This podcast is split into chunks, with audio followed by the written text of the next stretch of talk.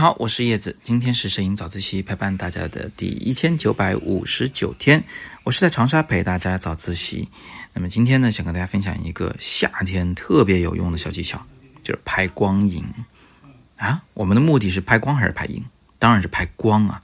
但是没有影，我们是没法拍光的。这个事情呢，可以从一个俗语中得到启发。我们老说，嗯，这个地方安静的，连一根针掉在地上都能听见。我们用的是一个声音在形容一个无声，你感觉到了吗？很有意思，对不对？所以我们的人类的大脑的这个思维习惯其实就是做对比啊。我们要讲一个东西有多大，必须拿一个小东西放到它跟前去对比。我们在讲一个地方啊，这个光线很充沛，或者是说这个烈日炎炎，那我们就需要用影子来表达。这里也有两种呃不同的方式。第一种呢，就是这个画面中。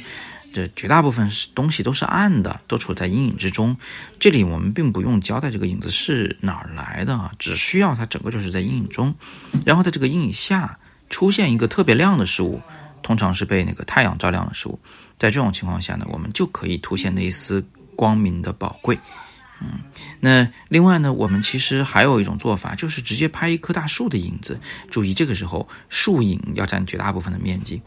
阳光呢占小部分的面积，啊，要不然呢阳光比树影还多，你还有什么宝贵可言呢？对吧？物以稀为贵嘛，你就这么来记这件事情。这里还有一些小细节需要注意一下。首先呢，在拍这张照片的时候，那个亮的事物往往是主体，对不对？是我们的主要拍摄目标。那所以呢，亮那个事物最好不要曝光过度，它可以很亮，但是它不能真的是白色，里面有细节，要有质感。因为它才是主角，那么，呃，第二个方面就是那个暗部的东西啊，它要不要曝光不足呢？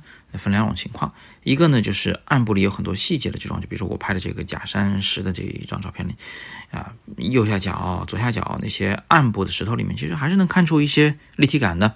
但是呢，还有一种情况，就是我拍的这个，呃，小亭子亭子顶部的那个雕花的那张照片，这个树是完全曝光不足的。呃，其实两种都可以。主要的要看你这个配角，就是一个被拍黑的东西啊，它是轮廓更好看还是细节更好看？细节更好看呢，暗部就要保留细节；轮廓更好看呢，那暗部细节就可以不要了，就只留下轮廓就好。我们以前学摄影的时候，很多人搞不清楚这个暗部细节到底是留还是不留。你看，这就是一个可以参考的答案。好了，那今天我们就简单的聊这么多。最近我用小米的新手机十二 S Ultra 拍了很多新照片，但是还不到发的时候啊，让我再传一传，到时候慢慢的来给大家做分享。